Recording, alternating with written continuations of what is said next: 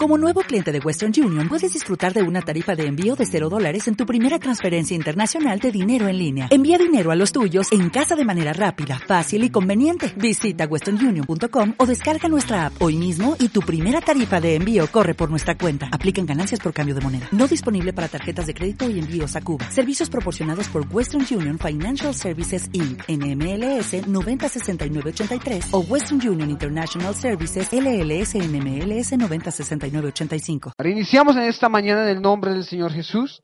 Entonces, eh, nuestro segundo estudio. Estén de pie, por favor, y leamos la palabra del Señor. Epístola del apóstol Pablo a los Filipenses, capítulo 2. Vamos a tomar dos versículos en esta mañana para iniciar nuestra meditación. Vamos a leer primero el versículo 3 y el versículo 4. Filipenses 2, versículo 3 y versículo 4. Lo voy a leer en voz alta y usted sigue allí la lectura. Nada hagáis por contienda o por vanagloria, antes bien con humildad, estimando a cada uno, estimando cada uno a los demás como superiores a él mismo, no mirando cada uno lo suyo propio, sino cada cual también por lo de los otros. Y vamos a leer versículo 12 y versículo 13. Por tanto, amados míos, como siempre habéis obedecido, no como en mi presencia solamente, sino mucho más ahora en mi ausencia, ocupados de vuestra salvación con temor y temblor. Porque Dios es el que en vosotros produce así el querer como el hacer por su buena voluntad. Las dos palabras importantes para esta enseñanza hoy es humildad y salvación. Vamos a tenerlas ahí muy precisas. Humildad y salvación. Hagamos una oración a Dios para que Dios abra nuestro corazón, para que Él me use en esta mañana y para que Él hable a nuestra vida. Y que al terminar podamos salir con un reto. Aleluya. Y que podamos poner en práctica lo que hemos aprendido. Cuando pongamos en práctica algo de lo que hemos aprendido, podremos decir que efectivamente alguien nos enseñó algo y que aprendimos algo. Dios Todopoderoso en esta mañana, alabamos y exaltamos tu nombre. Te glorificamos, Señor Dios Todopoderoso. Te adoramos en esta mañana. Abre, oh Dios, nuestro corazón para poder escuchar tu palabra. Háblanos, Señor, de tu corazón a nuestro corazón, Señor, por favor. En el nombre de Jesús de Nazaret, predicamos en esta mañana tu palabra. Amén y amén. Gloria al Señor. Tomen asiento, por favor. Terminamos hace ocho días hablando acerca de, bueno, o hablamos mejor hace ocho días, de tres temáticas que Pablo toca en el primer capítulo. En la primera parte, la oración, Pablo hace una, una, da gracias a Dios por la comunión que tienen la iglesia de Filipos y le pide a Dios por que el amor de la iglesia abunde más y más. En la segunda parte hablamos de en donde Cristo era el centro de todo. No sé si ustedes recuerdan la exaltación de Cristo. Dice Pablo, para mí el vivir es Cristo y el morir es ganancia. Y hablábamos de lo importante que es que en nuestra vida el punto central sea Cristo. Y el tercer principio que hablamos hace ocho días, el tercero, es en cuanto a nuestro comportamiento como tal. Nuestro comportamiento. Versículo 1 y versículo 2, Pablo está hablando acerca de la unidad y hace un inventario de cinco características que la iglesia de Filipos tenía. No olvide que estamos trabajando con nuestra Biblia abierta y vamos llevando la lectura. Entonces Pablo lo que les está diciendo a la iglesia en versículo 1 y versículo 2, toca el tema de la unidad, tema que trató en el primer capítulo, unidad y comunión, y les dice, llenen mi corazón absolutamente de gozo, sintiendo lo mismo, teniendo el mismo amor, unánimes, sintiendo una misma cosa. Pablo lo que hace en el versículo 1 es hacer un inventario de características que tenía la iglesia. Miremoslas. Consolación en Cristo, primera característica. Consuelo de amor, segunda característica. Comunión en el espíritu, tercera característica. Afecto entrañable, cuarta característica. Y misericordia. Cinco características que tenía la iglesia en Filipos. Pablo les está diciendo, si ustedes tienen eso, entonces llenen completamente mi corazón de gozo, viviendo en unidad y en comunión. Versículo 2, sintiendo lo mismo, teniendo el mismo amor, unánimes, sintiendo una misma cosa. Aunque la iglesia en Filipos vivía en unidad y en comunión, lo vimos hace ocho días, habían ayudado a Pablo en sus dificultades, Pablo les recomienda que sigan en esa unión, que sigan viviendo ahí unidos. Pero tal vez una de las cosas más complicadas que hay de vivir en comunión es que después de cierto tiempo comienzan a aflorar unos sentidos de orgullo. Somos seres humanos. Piensa usted, por ejemplo, en lo complicado que es hacer equipo con otras personas, en la empresa donde trabajamos. A veces no nos llevamos bien con algunas personas. Aún más, en nuestra familia. Piense usted, una de, los, eh, de las razones por, por, las que hay más divorcios, aparte que no hay unos principios y valores bíblicos en, los matrimonios, es que la convivencia es un factor determinante. Llega el momento en que no podemos vivir con la otra persona. Eso es lo que dicen los, los, que, los que están mal casados. Entonces, les va terrible. Y no nos digamos mentiras, aún en nuestra familia, con principios y valores bíblicos, a veces la convivencia es complicada, porque yo pienso una cosa y mi esposa piensa la otra. Así que cuando vivimos en comunión, en comunidad, esos, esos tintes de orgullos son el principal enemigo de esa vida en comunión que está pidiendo el apóstol Pablo a la iglesia. Y el versículo 3 y el versículo 4 introduce un tema maravilloso que es el tema de la humildad como tal. Antes de entrar a, desarrollar el tema de la humildad, veamos Hechos capítulo 6, versículo 1. Hace ocho días dijimos que la iglesia naciente era una iglesia que se, caracterizaba por vivir en comunión. Dice la Biblia que eran de un mismo corazón y de un mismo sentir y que tenían en común todas las cosas. Pero en esa iglesia naciente también se presentó un problema de orgullo o un problema de convivencia, mejor llamémoslo así. Capítulo 6, versículo 1 de Hechos, nos muestra ese problema. En aquellos días, como creciera el número de los discípulos, hubo murmuración de los griegos contra los hebreos acerca de las viudas de aquellos, porque eran desatendidas en la distribución diaria. En ese vivir en comunidad de la iglesia naciente también se generaron problemas. Entonces, los cristianos que eran griegos estaban murmurando contra los cristianos que eran hebreos eh, porque las viudas de los griegos no las atendían. Así que ante el problema los, apóstoles se reunieron y nombraron unos diáconos y de esa manera se solucionó el problema. Entonces démonos cuenta que el vivir en comunidad siempre nos va a generar algún tipo de dificultad. Pablo, consciente de esto, les habla a los filipenses sobre la humildad. Versículo 3 y versículo 4. Nada hagáis por contienda o por vanidad. Recuerden ustedes que como estamos en una clase, ustedes van a participar. Entonces, una forma de participar es leyendo el texto. Nada hagáis por contienda o por vanagloria. Primero Pablo les dice, no hagan las cosas así y háganlas así. Vamos a mirar lo que no hagan. No hagan las cosas por contienda o por vanagloria. La palabra que se traduce por contienda en este pasaje específico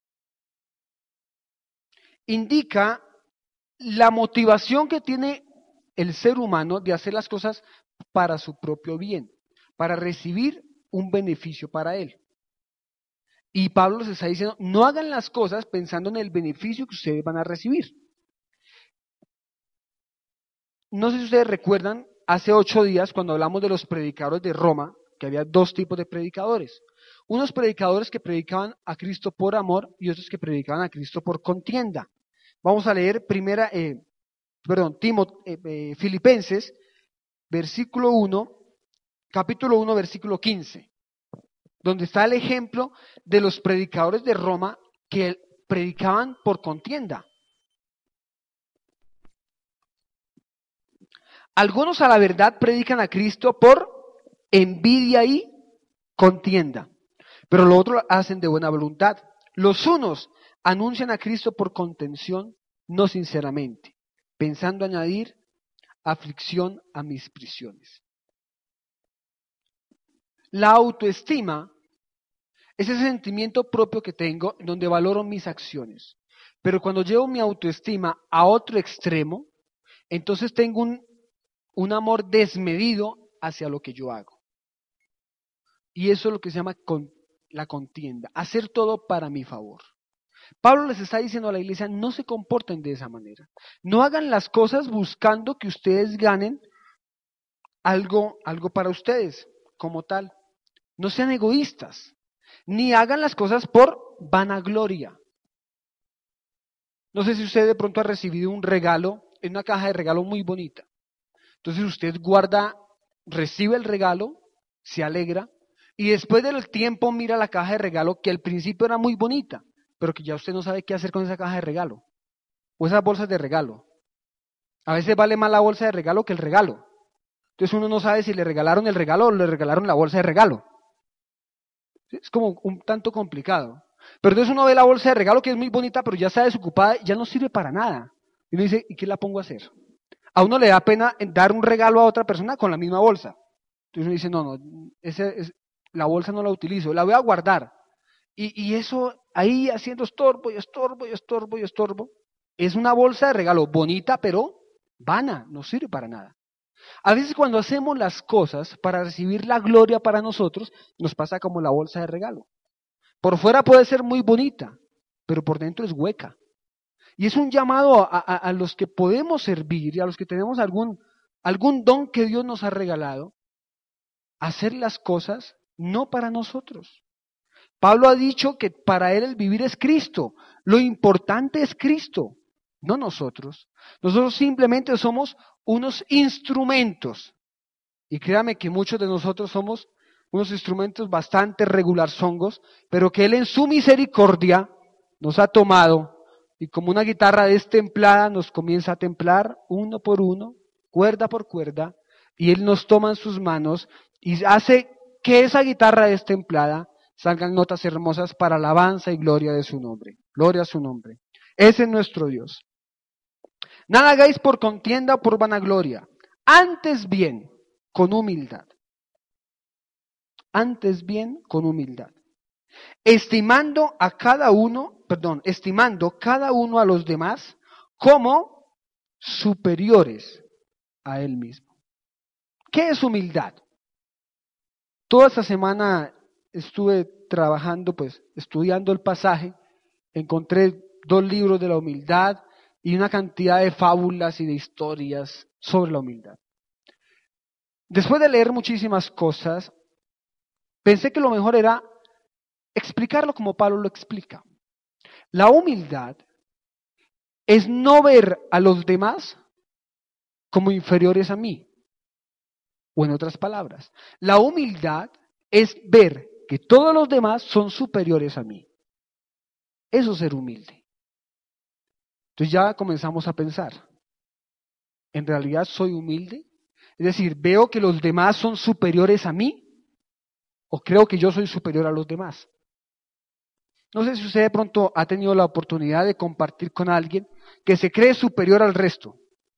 Entonces uno dice, bueno, ¿y usted qué? ¿Nació en cuna de oro? ¿O llegó vestido? ¿A dónde fue? ¿Qué hizo? ¿Por qué trata a los demás así como si fuera altísimo, pues. Eso no es ser humilde, es ser orgulloso. es lo contrario a la humildad. Y Pablo les está diciendo a la iglesia, hagan todo pensando en que los demás son superiores a ustedes. Qué lección tan maravillosa. Qué lección que podamos, que la iglesia del Señor pueda ver en, sus en los demás como superiores a sí mismos. Lamentablemente y con el paso del tiempo, sobre todo cuando obtenemos ciertos puestos de liderazgo, nos hacemos más importantes que los demás. Y créame que a veces tenemos problemas porque pensamos que los estudiantes son más importantes que el profe perdón, que, que el profesor es más importante que los estudiantes. Y no debe ser así. Los estudiantes son los importantes. Un profesor va a su salón de clase pensando no en que él va a dictar la mejor clase para que los demás lo alaben a él, sino pensando en que sus estudiantes deben recibir la mejor clase para que ellos aprendan. Solo así se puede decir que el profesor es profesor. Lo importante, con todo el respeto, yo sé que hermano Carlos está de acuerdo con eso, lo importante en el rebaño son las ovejas, no el pastor. ¿No sé si te recuerda la parábola de Jesús? Donde el pastor deja sus 99 guardaditas y se va a buscar una sola que se había perdido. Qué ejemplo de humildad. Lo importante en realidad es la iglesia del Señor. Los líderes simplemente venimos a ser instrumentos para, para ellos. Los demás superiores a mí mismo. Y el segundo elemento, el versículo 4. No mirando cada uno por lo suyo propio, sino cada uno también por lo de los demás. Otra versión dice que cada uno busque primero el bienestar de los demás y luego el bienestar propio. Amén. Vamos a ver rápidamente un ejemplo de lo que no es humildad, para que, nos, para que entendamos mejor esto. Lucas capítulo 18. Quiero que todos vayamos a Lucas capítulo 18. Es una parábola que Jesús cuenta, es una maravillosa parábola que Jesús cuenta porque alrededor de él estaba gente que era orgullosa. Es decir, gente que se creía mejor que los demás y que pensaban primero en ellos y no en los demás.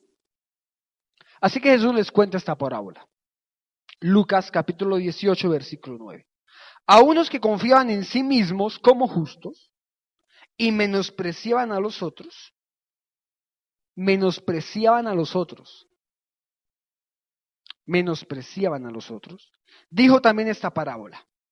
Dos hombres subieron al templo a orar. Uno era fariseo y el otro era publicano. Para que entendiéramos mejor el tema, los que escuchaban a Jesús, para ellos era mucho mejor el fariseo que el publicano. El publicano era una persona, pero de lo más bajo, de lo bajo, de lo bajo. La gente ni siquiera hablaba con los publicanos porque los publicanos eran personas que le servían al, al, gobierno romano y les cobraban plata, los impuestos se los cobraban para dárselos al pueblo romano, al gobierno romano. Pero no contentos con cobrar plata, cobraban más de lo que era para ganarse ellos plata. Entonces la gente no quería a los publicanos para nada. Y los fariseos pues eran la idea ya de, de buenos líderes políticos religiosos. Así que un fariseo y un publicano suben eh, suben al templo a orar. El fariseo, puesto en pie, oraba consigo mismo de esta manera. Dios, te doy gracias, porque no soy como los otros hombres, ladrones, injustos, adúlteros, ni como este publicano. Ayuno dos veces a la semana y doy mis diezmos de todo lo que gano. El publicano, el que estaba al pie, estando lejos, no quería ni aún alzar los ojos al cielo, sino que se golpeaba el pecho diciendo, Dios, sé propicio a mi pecador. Dese cuenta la actitud de los dos. Los dos subieron a orar. En realidad, podríamos concluir que los dos deseaban hablar con Dios. Fueron al templo a orar. Pero la actitud del uno, la actitud del fariseo, era pensando en sí mismo absolutamente, en todo momento. Él se creía mejor que los demás. Mientras que el publicano simplemente fue y no se comparó con los demás, sino que reconoció lo que él en verdad era. Jesús termina la parábola diciendo, os digo que este, hablando del publicano, que el publicano descendió a su casa justificado antes que el otro. Porque cualquiera que se enaltece, ¿qué pasará? Será humillado. Y el que se humilla será enaltecido. ¿Nos estamos humillando en esta mañana? ¿O por el contrario, nos estamos enalteciendo? Son preguntas que podemos tomar en esta mañana. Volvamos a Filipenses, por favor. El versículo 5 al versículo 11 es un ejemplo maravilloso de humildad. Tal vez es la, ilustración perfecta de lo que es ser humilde. Y, y ese ejemplo no lo da nada más y nada menos que Jesucristo. Pablo les está diciendo, sean humildes. Cuando hagan las cosas, piensen que los demás son superiores a ustedes. Y piensen primero en el bienestar de los demás antes que en su propio bienestar. Tengan ustedes, versículo número 6, tengan ustedes el mismo sentir que hubo también en Cristo Jesús. Así que Cristo Jesús es el ejemplo, la ilustración perfecta de humildad. Jesús, siendo en forma de Dios, ¿qué hizo? No estimó el ser igual a Dios como cosa a que aferrarse. ¿Qué hizo entonces? Sino que se despojó a sí mismo.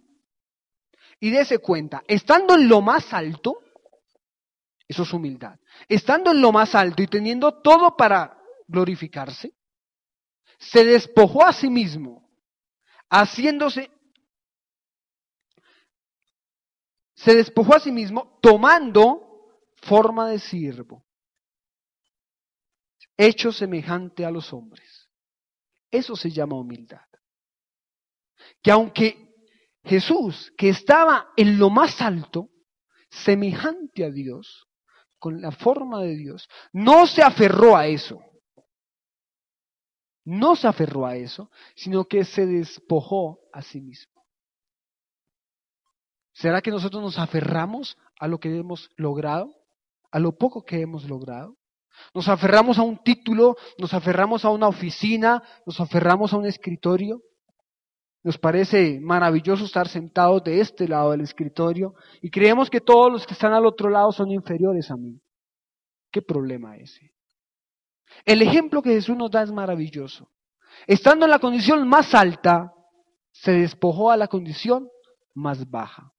Y siendo hecho semejante a los hombres, y estando en condición de hombre, se humilló a sí mismo, haciéndose obediente hasta dónde? Hasta la muerte. Y no una muerte cualquiera, dice Pablo, y muerte de cruz. Morir crucificado en la época de Jesús era la peor pena capital que se podía purgar. Recuerden ustedes que al lado de Jesús había eran ladrones. Era la peor muerte que se podía tener. Pero él, dése cuenta y gloria a su nombre en esta mañana, siendo en forma de Dios, no estimó el ser igual a Dios como cosas a que aferrarse, sino que se despojó a sí mismo tomando forma de siervo. Qué ejemplo maravilloso. Versículo 9. Por lo cual, por su humillación, Dios también le exaltó hasta lo sumo y le dio un nombre que es sobre todo nombre. Para que en el nombre de Jesús, ¿qué pasa? Se doble toda rodilla de los que están en el cielo, en la tierra y debajo de la tierra. Y toda lengua confiese que Jesucristo es el Señor para gloria de Dios Padre. Qué ejemplo maravilloso el que tenemos de nuestro Salvador el cual, teniendo la mejor posición, se fue, se hizo siervo, por amor a mí y por amor a ti en esta mañana. Murió en la cruz del Calvario, pero no se quedó ahí, resucitó con poder. Dice que se le dio un nombre que es sobre todo nombre. Y Él está aquí en esta mañana. Gloria a su nombre. ¿Por qué no la alabamos en esta mañana y le glorificamos? Para que en el nombre de Jesús se doble toda rodilla y toda lengua confiese que Jesucristo es el Señor para gloria de Dios Padre. ¿Tenemos el mismo sentir que tuvo Cristo? ¿Tenemos el mismo sentir que tuvo Cristo? ¿Nos despojamos a nosotros mismos? ¿Pensamos más en los demás que en nosotros? Piense usted en una persona que sea absolutamente orgullosa. De pronto haya conocido a alguien. es, una persona de pronto incómoda, ¿cierto? Sería terrible que nuestros familiares, cuando se les hiciera esa pregunta, que, cuando se les pidiera que pensaran en alguien orgulloso, pensaran en nosotros. Sería terrible. Que nuestra esposa, cuando le digan, piensa en alguien orgulloso, diga, hmm, mi esposa. O que a los hijos, piensen en algo orgulloso, hmm, mi papá. Ese sí es orgulloso. O que de pronto a, los, las personas que están a cargo de nosotros en nuestro trabajo, piensen en algo orgulloso, hmm, mi jefe. Ese sí es orgulloso. En esta mañana es una invitación a hacer una evaluación de nuestra actitud frente a las demás personas. Y si, usted de pronto hoy está pensando que efectivamente no es orgulloso y que usted sí es humilde, le quiero decir que lamentablemente ese pensamiento indica todo lo contrario, que usted no es humilde. La humildad radica en que yo me dé cuenta que siempre puedo ser más humilde y no que soy humilde ya.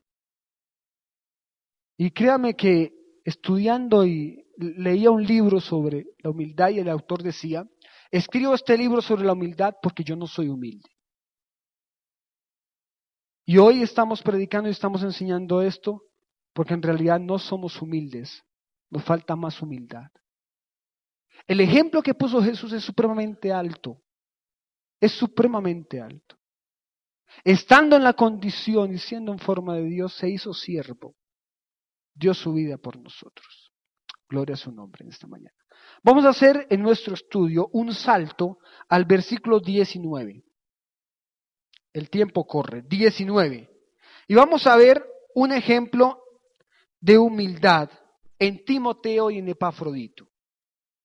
Vamos a regresar en unos minutos a la fracción del versículo 12 al versículo 18.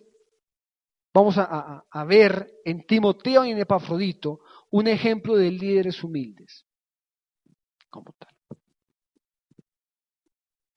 Recuerden que Pablo estaba en la cárcel eh, y con él estaba Timoteo. La carta de Filipenses fue escrita por Pablo y Timoteo también eh, tenía conocimiento del mensaje de la carta. Timoteo fue un joven que acompañó a Pablo siendo desde el principio de su ministerio, en parte del primer viaje, segundo viaje, tercer viaje. Pablo le escribe unas cartas a Timoteo, las últimas cartas que Pablo escribió, ya estando también en la cárcel y próximo a la muerte, fueron las cartas pastorales a Timoteo. Así que Timoteo es un ejemplo de humildad. Dice el versículo 19, espero en el Señor enviaros pronto a Timoteo para que yo también esté de buen ánimo al saber de vuestro estado. Pues a ninguno tengo del mismo ánimo y que tan sinceramente se interese por vosotros. Si usted tiene algún cargo de liderazgo, aquí en la iglesia o en su trabajo o en su familia, sería bueno que tomara nota de las características que tiene Timoteo como líder, humilde. Se interesa por los demás. Es una característica de un líder humilde. Se interesa por los demás. Porque, versículo 21, porque todos buscan lo suyo, no lo que es de Cristo Jesús. Está diciendo que Timoteo no buscaba lo suyo propio, sino buscaba el bienestar de los demás. Segunda característica, buscar el bienestar de los demás. Pero ya conocéis, versículo 22, pero ya conocéis los méritos de él, que como hijo a padre ha servido conmigo en el Evangelio. Un líder que es humilde es conocido por su humildad. Tercer característica. Un líder que es humilde es conocido por su humildad. La iglesia de Filipos conocía cuáles eran los méritos de Timoteo. Siguiente característica. Un líder humilde sirve como un hijo sirve a un padre. Ese era Timoteo. Así que a este, a Timoteo, espero enviarlos luego de que yo vea cómo van mis asuntos. Y confío en el Señor que yo también iré pronto a vosotros. Timoteo es un ejemplo de liderazgo humilde, con las características que hemos mencionado. Versículo 25. Mas tuve por necesario enviarlos a Epafrodito, mi hermano, Epafrodito era un, era un creyente de la iglesia de Filipos, que cuando Pablo estaba en la cárcel y con necesidad, recuerden ustedes que la iglesia reunió una ofrenda y se la envió a Pablo. Eh, el mensajero de esa ofrenda fue Epafrodito. Epafrodito como tal. Y Pablo también lo describe, que también serían características de un líder humilde. Mi hermano, colaborador, compañero de milicia, vuestro mensajero y ministrador de mis necesidades. Esas es características de un líder humilde. Porque él, versículo 26, porque él tenía gran deseo de verlos a todos vosotros y gravemente se angustió porque habías oído que había enfermado. Epafrodito, estando en Roma con Pablo, se enfermó. Y dice Pablo que enfermo casi de muerte. Y la iglesia de Filipenses se enteró. Y Epafrodito, en vez de decir, no, que la iglesia ore por mí, que la iglesia me envíe una ofrenda, en vez de decir eso Epafrodito, se angustió muchísimo pensando en que la iglesia estaba preocupada por él. Qué ejemplo de humildad. Un líder que es humilde siempre piensa en el beneficio de la iglesia, no en su propio beneficio. Son lecciones en esta mañana que nos ayudan y que nos presentan retos importantes como tal. 27. Pues en verdad estuvo enferma a punto de morir, pero Dios tuvo misericordia de él, y no solamente de él, sino también de mí, para que yo no estuviese, para que yo no tuviese tristeza sobre tristeza. Así que le envío con mayor solicitud para que al verle de nuevo os gocéis y yo también esté con menos tristeza.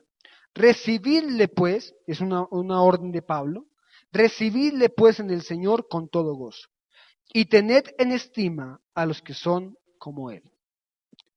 Porque por la obra de Cristo estuvo próximo a la muerte, exponiendo su vida para suplir lo que faltaba en vuestro servicio por mí ejemplo de líderes humildes.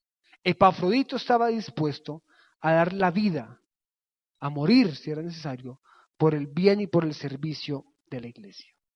Terminamos esta parte, como es costumbre, con un principio. Un principio que nos presenta un reto al cambio. El principio número uno. Cristo Jesús es la perfecta ilustración de lo que es la humildad. Amén. Él, teniendo un lugar muy alto, se despojó a sí mismo. Nuestro deber es seguir su ejemplo, estimando a los demás como superiores a nosotros y buscando el beneficio de los demás antes que el beneficio propio. De, esta sección de Timoteo capítulo 2 podemos desprender este principio.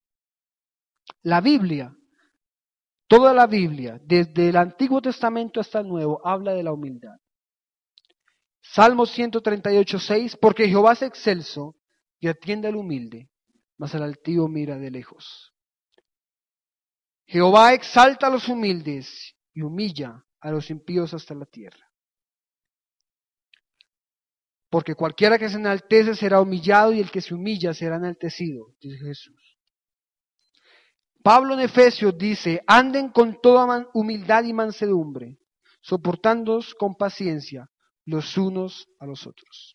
Santiago, pero él da gracia, por esto dice, Dios resiste a los soberbios y da gracia a los humildes.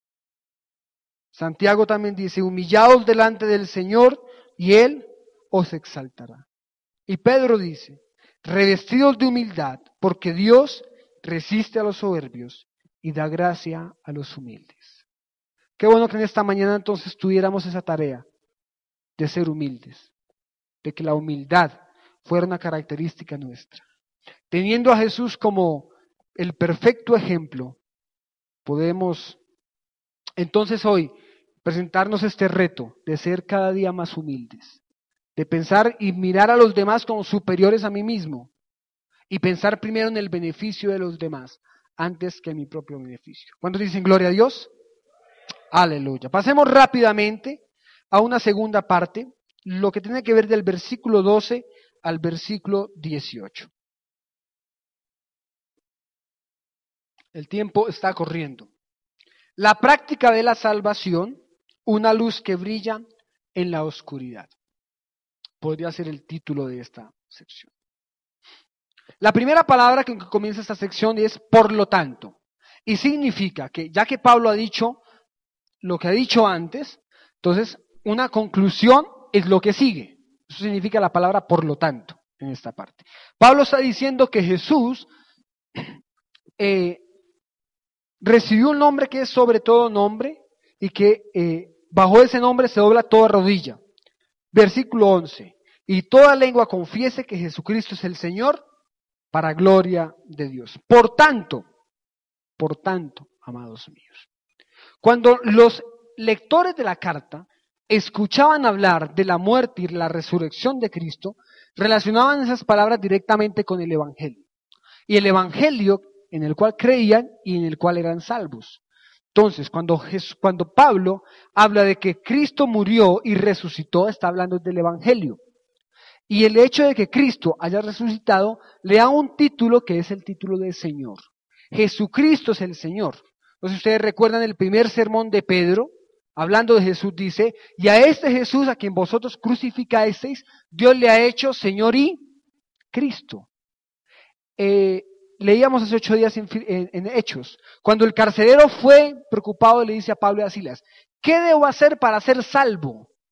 Pablo le dice, cree en quién? En el Señor, en el Señor Jesucristo. Esas tres palabras son muy importantes en todo el Nuevo Testamento y es la columna vertical del Evangelio. Jesús es el Cristo. Jesús, que significa Salvador, es el Cristo. Cristo significa Mesías, el ungido. Y es el Señor, significa que es el dueño de todo. Y que lo que Él hizo lo proclama como dueño y Señor de todo. Creer en eso representa la salvación. Y Pablo en esta, en esta sección del versículo 2 al versículo 18 habla de la salvación como tal. La orden de Pablo es, ocupaos de vuestra salvación ocupados de vuestra salvación. Versículo 12. Sea en mi ausencia o, en mi presencia, ocupados de vuestra salvación. Lo, Pablo no está diciendo, ojo a eso, preocupados de la salvación.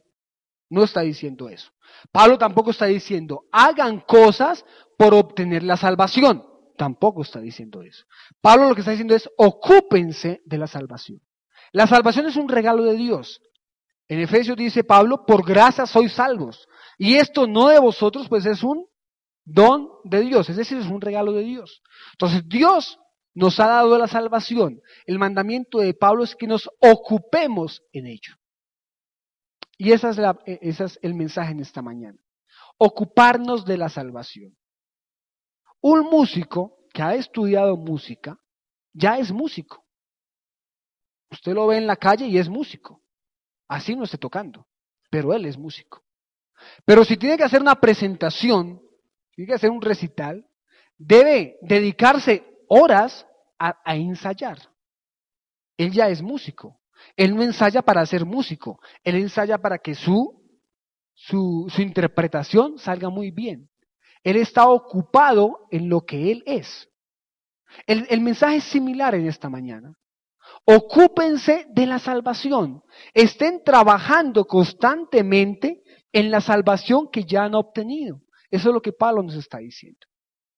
¿En qué nos ocupamos nosotros? Esa es la pregunta de esta mañana. ¿En qué dedicamos más nuestro tiempo? ¿Lo ocupamos en, en nuestra salvación verdaderamente? ¿O tenemos más preocupación en otras cosas? Recuerde, hermano, que no es para ganar la salvación es porque usted ya tiene la salvación.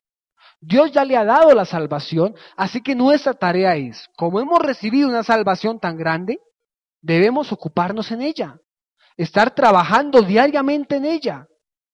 La salvación no es solamente, no tiene un carácter espiritual y escatológico. Es decir, la salvación no es algo que obtenemos simplemente porque nos va a dar vida eterna. Aunque también nos da vida eterna, la salvación transforma nuestra vida. ¿Qué es salvación? Que Cristo mora en nuestra vida. Dice Pablo, ya no vivo yo, más Cristo mora en mí. Y lo que ahora vivo lo vivo por la fe. Es decir, que nuestra vida práctica como cristianos se transforma por la salvación. A eso apunta Pablo cuando dice, ocupados de vuestra salvación. Y hay unas características con temor y temblor, con reverencia. Decían las abuelas, no juegue con la salvación, ¿cierto? Mi suegra le dice a mis cuñados, no juegue con la salvación, con la salvación no se juega. Esa, esa, intención es como ese sentido de reverencia, de respeto a lo que hemos recibido. Y el versículo que sigue, el versículo 13, es maravilloso. Porque Dios es el que en vosotros produce así el querer como el hacer por su buena voluntad. ¿Sabe que la salvación no es un regalo que Dios nos dio y nos dice, arrégleselas como pueda? Y lamentablemente muchos hermanos toman la salvación de esa manera. Y la salvación se les convierte en una carga pesada.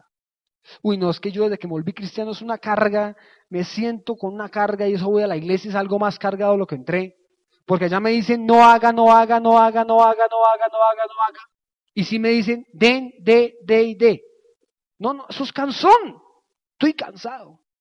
La Biblia no dice eso.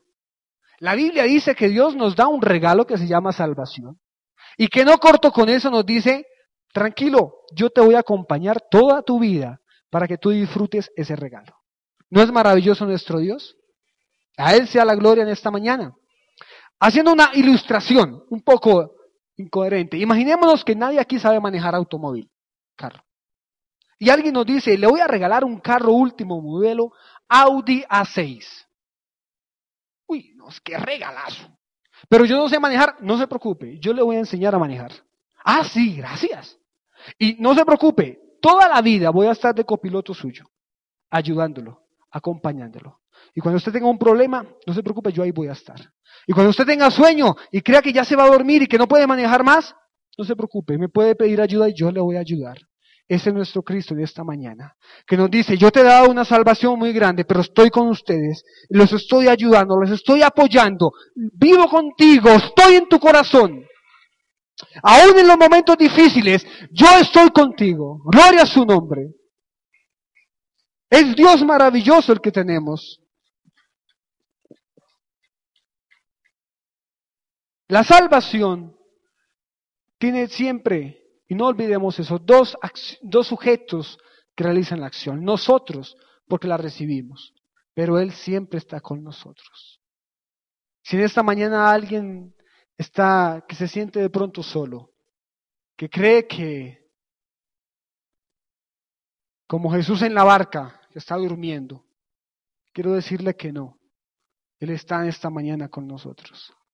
Y si en su corazón de pronto hay una herida, Hoy Dios te dice, yo estoy contigo.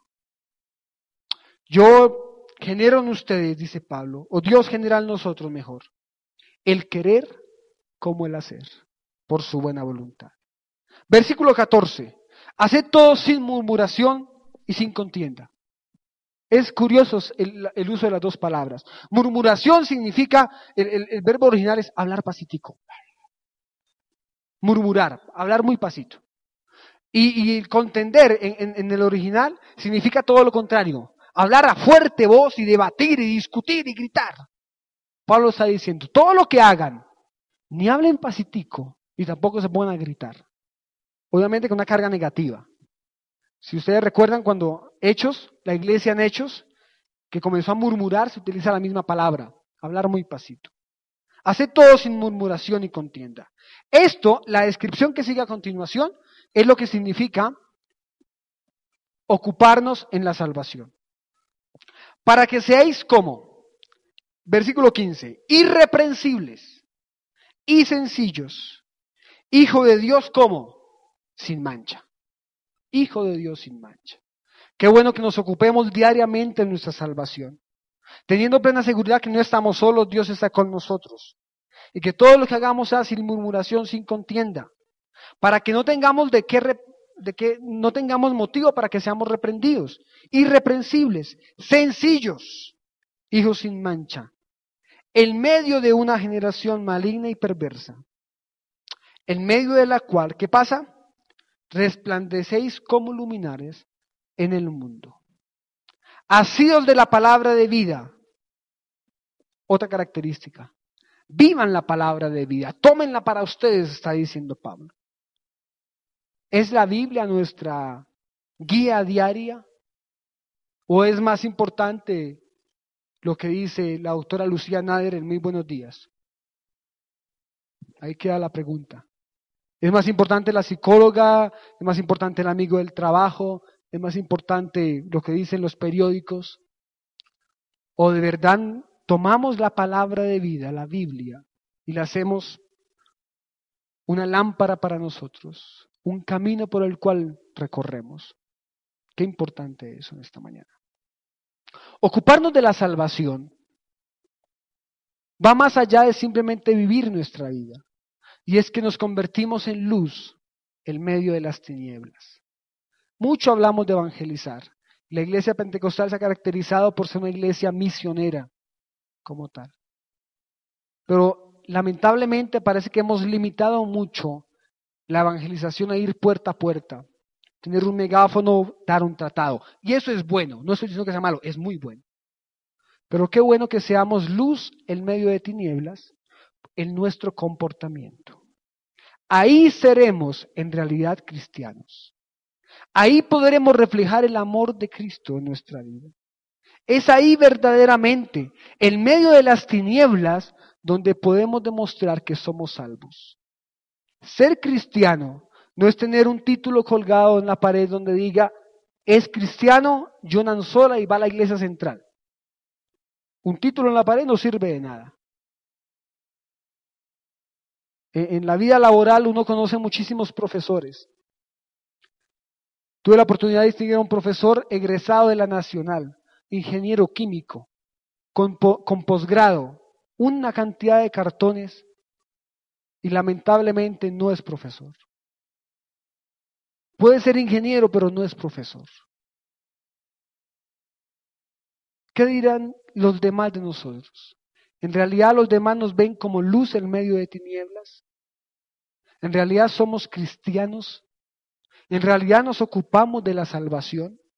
Esa es la invitación en esta mañana. Vamos al principio número dos.